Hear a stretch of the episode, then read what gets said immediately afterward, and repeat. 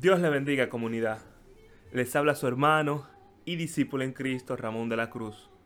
En este día quiero compartir con ustedes un mensaje muy importante de parte de Dios. Les invito a que me acompañen a desarrollar el tema titulado ¿De quién eres discípulo? Hablaremos sobre el concepto de discípulo, características y objetivos de un discípulo. Antes de iniciar, Definamos primero qué es un discípulo. Discípulo es un término que tiene su origen en un vocablo latino, discipulus, que significa alumno o aprendiz, y que sirve para referirse a un individuo que sigue una determinada doctrina. Para que exista un discípulo o seguidor, es necesario que exista un maestro o líder. El maestro le inculca a su discípulo una determinada doctrina, línea de pensamiento para guiarlo en su crecimiento. Esta enseñanza puede hacerse de forma directa, hablando con él y corrigiéndolo cuando su accionar se contrapone a los principios de la doctrina, o directamente a través de sus obras y manera de vivir. Dicho esto, quiero que me ayuden a responder dos preguntas que surgen a través de este concepto. Número uno, ¿Qué doctrinas estás siguiendo?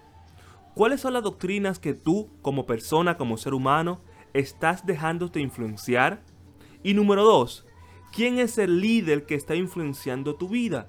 ¿Quién es ese modelo? ¿Quién es ese ser humano, ese modelo a seguir que tú estás dejándote guiar? Hoy en día existen miles de doctrinas que buscan sumar adeptos para contribuir con la expansión de sus ideas que son proclamadas como verdades absolutas. Recordemos que una doctrina es toda corriente de pensamiento que instruye, enseña y guía a las personas sobre un tema específico de manera proclamativa, expositiva y categórica.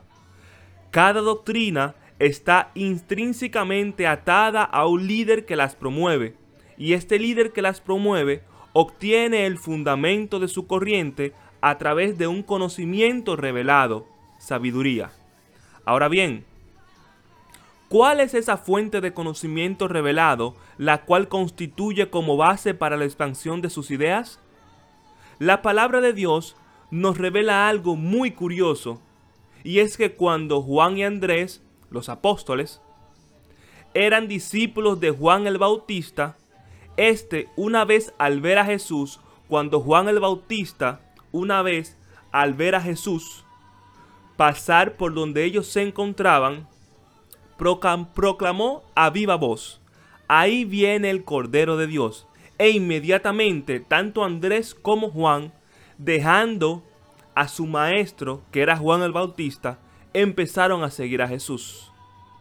¿De dónde surgió este conocimiento revelado de parte de Juan el Bautista para identificar al Hijo del Dios viviente? Esta fuente de conocimiento la encontramos en la palabra de Dios. Pasajes como Isaías 7:14, 25:8, 61:1, entre otros, son evidencias de dicha revelación y muestran que este conocimiento fue revelado a Juan el Bautista a su debido tiempo.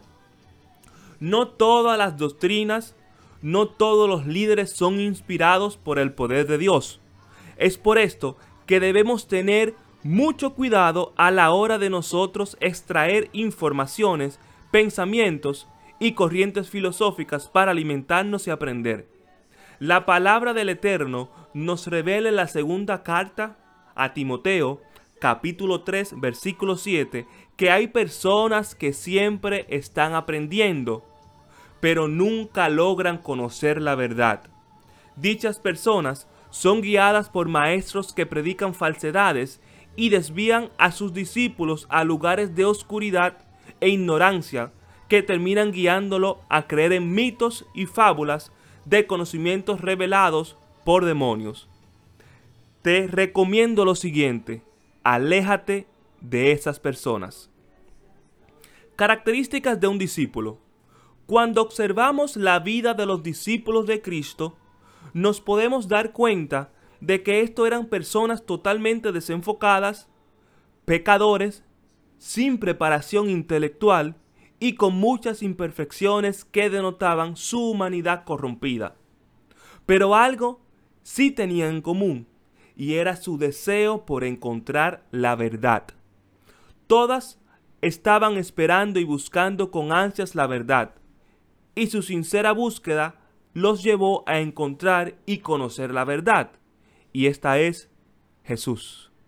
Una de las características que debe tener un discípulo es un hambre innata por encontrar la verdad pura y sincera, sin amarillismos ni maquillajes, solamente la verdad. Esta verdad la podemos encontrar en la primera carta a los Corintios, capítulo 11, versículo 1, donde el apóstol Pablo les revela el secreto a sus discípulos para llegar a la cima. Cito cita bíblica. Sed imitadores de mí, como también yo lo soy de Cristo.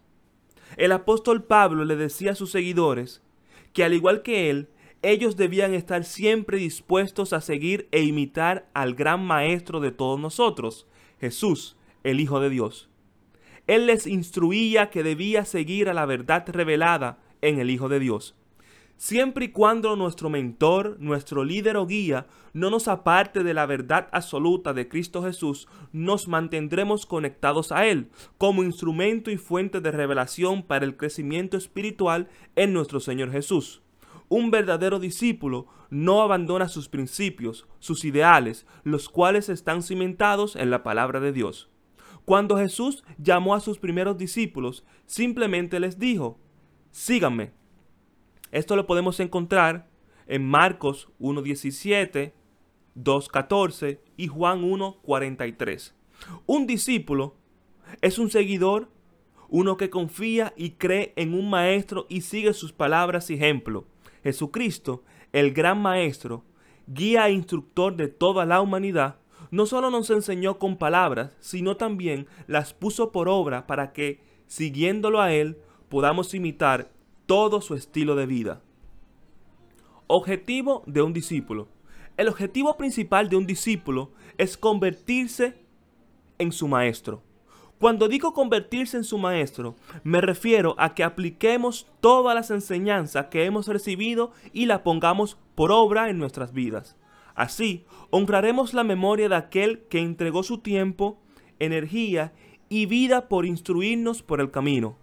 Esto es lo que quiere nuestro Maestro y Señor Jesús, que seamos sus fieles discípulos, tanto en palabras como en obras. En la palabra del Eterno, en el libro de Mateo capítulo 28, versículo 19, las escrituras nos revelan un mandato que nos hace nuestro Señor Jesús. Cito la cita bíblica. Id, pues, y haced discípulos en todas las naciones, bautizándolos en el nombre del Padre, y del Hijo, y del Espíritu Santo. Nuestro Señor nos está enviando a que hagamos discípulos y los encaminemos a ser bautizados. Tenemos primero que ser nosotros mismos discípulos, para luego ser líderes que podamos ayudar a nuestro prójimo de la misma manera que Jesús lo hizo con nosotros a través de nuestros líderes y solo así poder ser de ayuda para aquellos que nos solicitan, confían y siguen nuestro ejemplo, ya que nuestro ejemplo es imitado al de nuestro Señor Jesús. Primera de Corintios 11:1. Te invito a que te conviertas en un discípulo de Cristo y para tú convertirte en un discípulo de Cristo, la palabra de Dios nos revela lo siguiente. En el libro de Juan, capítulo 1, versículo 12, nos dice que todo aquel que recibe al Señor como su maestro, como su guía, Él le ha dado el derecho de ser llamado hijo de Dios.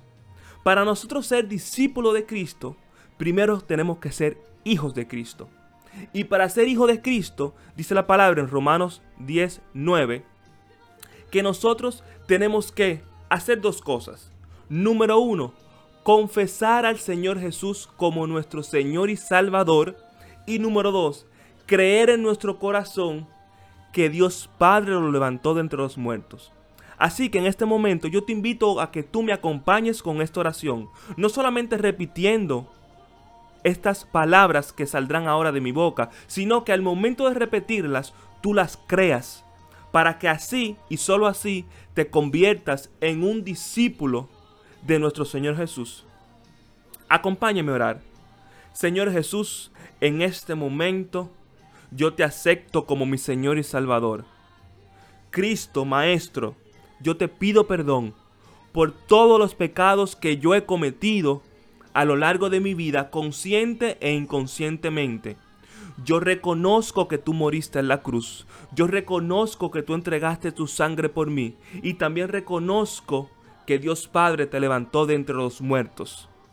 Por favor, inscribe mi nombre en el libro de la vida y enséñame a caminar contigo todos los días de mi vida hasta que parta de esta tierra. Amén.